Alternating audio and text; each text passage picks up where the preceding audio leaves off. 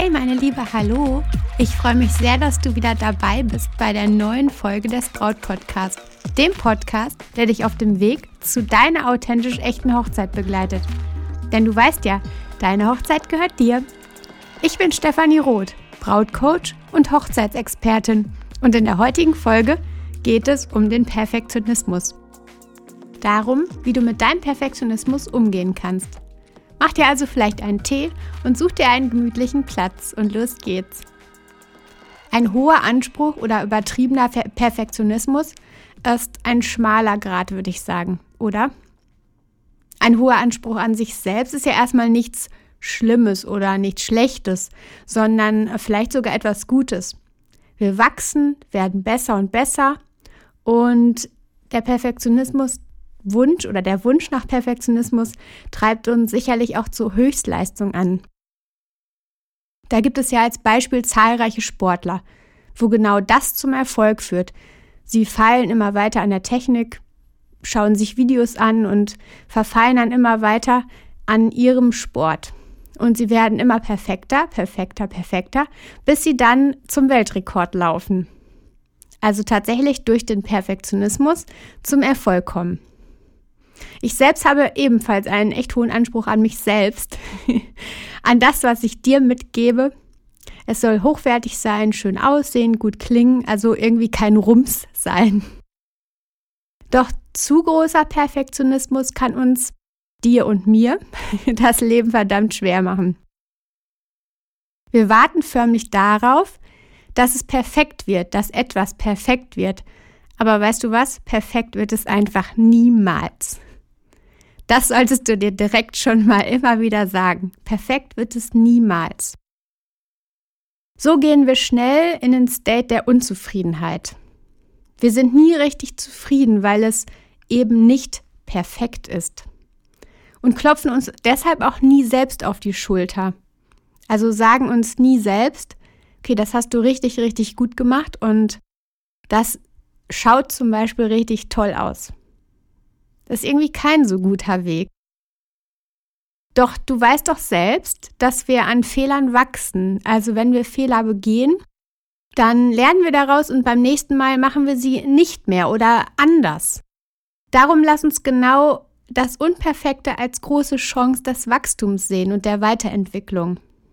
Wie schön ist das doch einfach, dass wir die Möglichkeit haben, immer weiter zu wachsen und nicht stehen bleiben, sondern lernen und lernen nicht, weil wir müssen, so wie in der Schule, sondern weil wir wollen. Und wir einfach immer, immer weiter zu unserem Kern kommen. Beim Perfektionismus geht es häufig gar nicht um dich selbst, sondern um das Außen.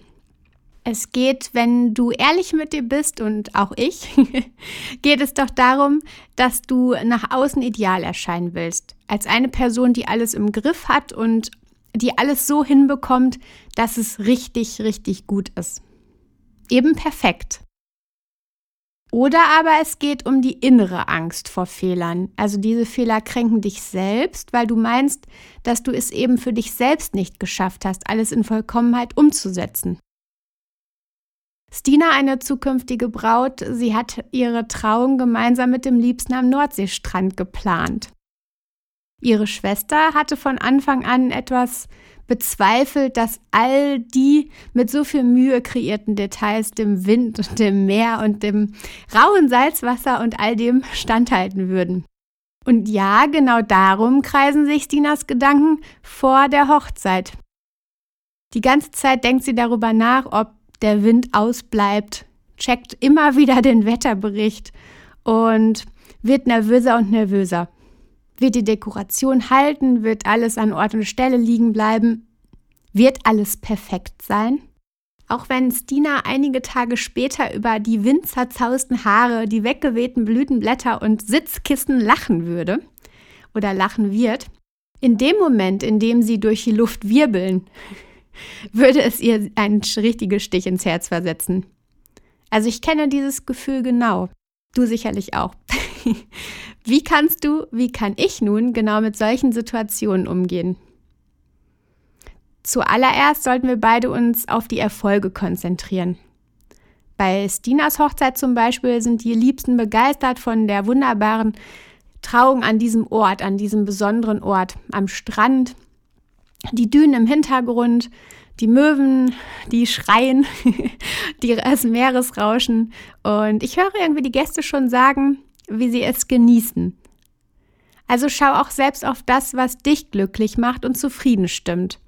Also was sind die Dinge, wo du direkt sagst, okay, das ist mir super, super gut gelungen und das passt richtig, richtig gut. Dinge, die dann eben in deinen Augen nicht perfekt sind, werden so nebensächlicher, indem du deine Konzentration in eine andere Richtung lenkst, also den Fokus einfach ein bisschen verschiebst. Ein guter Weg ist es auch, mal die Situation aus den Augen einer anderen Person zu betrachten. Ich habe mich zum Beispiel in den letzten Tagen gefragt, ob ich mit erkälteter Stimme, vielleicht verschnupft und heiser, denn wirklich einen Podcast aufnehmen kann. Und dann habe ich aus deinem Blickwinkel geschaut. Du freust dich auf diesen Podcast und dir ist es eigentlich wahrscheinlich egal, ob ich ein bisschen heiser mich anhöre oder ein bisschen verschnupft bin. Also ich habe den Blickwinkel umgekehrt und habe mir dann gesagt, okay, ich nehme den Podcast auf, egal ob er jetzt perfekt ist oder nicht. Und wenn er auch ein bisschen kürzer ist oder wird, dann ist es auch okay. Auch wenn ich ihn selbst gern perfekt hätte oder perfekter hätte, ich habe den Blickwinkel umgekehrt und habe es einfach gemacht. Und jetzt stehe ich hier und spreche dir deinen Podcast auf. Kennst du übrigens das Pareto-Prinzip? 20% tun, aber 80% Ergebnis. Man könnte es zum Beispiel so sehen, dass du mit 20% deines Hochzeitsaufwandes 80% deiner Hochzeit erschaffst. Wozu also dann Perfektionismus? Den merkt dann am Ende eh niemand. Also wenn man es jetzt mal ganz platt sieht, bräuchtest du eigentlich nur 20% tun und würdest ja eine 80-prozentige perfekte Hochzeit, ich nenne es mal perfekt in Anführungsstrichen, kreieren. Also irgendwie äh, ganz krass, oder? Perfekt ist eigentlich nicht makellos, sondern vielmehr persönlich. Erinner dich doch mal an Dinge in deinem Leben, die du im Rückblick als perfekt bezeichnen würdest. Also vielleicht irgendwie ein Urlaub oder ein besonderer Tag oder Dinge, die du erschaffen hast, wo du sagst, okay, das war echt etwas richtig Perfektes. Und wenn du jetzt darüber nachdenkst, dann werden genau diese Dinge wahrscheinlich eben nicht makellos sein, sondern vielmehr persönlich. Und damit kreierst du quasi deinen Perfektionismus mit dem Persönlichen, mit dem Nicht-Makellosen. Lass uns also nochmal auf drei Schritte eingehen. Der erste Schritt, fokussiere dich auf die Dinge, die in deinen Augen richtig gut sind, sodass du deinen Fokus umkehrst und dir selbst auf die Schulter klopfen kannst und dein Perfektionismus Gedanke einfach so ein bisschen nach hinten rutscht. Zweitens, betrachte die Situation aus dem Blickwinkel eines anderen, einer anderen Person, so wie ich bei dem Podcast jetzt, aus dem Blickwinkel von dir. Vielleicht suchst du dir auch einfach mal eine Person und schaust aus diesem Blickwinkel oder vielleicht auch unterschiedliche Personen. Drittens, verstärke in dir den Gedanken, dass du eine persönliche Hochzeit möchtest, keine makellose. Und wie wir gerade schon, ja mal, wo ich gerade schon angeschnitten habe, makellos ist nicht persönlich und du möchtest persönlich. Also schau einfach mal, dass du den Gedanken der persönlichen Hochzeit einfach noch mehr in den Vordergrund rutscht oder schiebst. Meine Liebe, auch wenn die Folge heute ein bisschen kürzer war, meine Stimme ist noch nicht ganz so auf dem Höchststand, hoffe ich, du hast ein bisschen was mitgenommen und kannst so ein bisschen gegen deinen Perfektionismus arbeiten.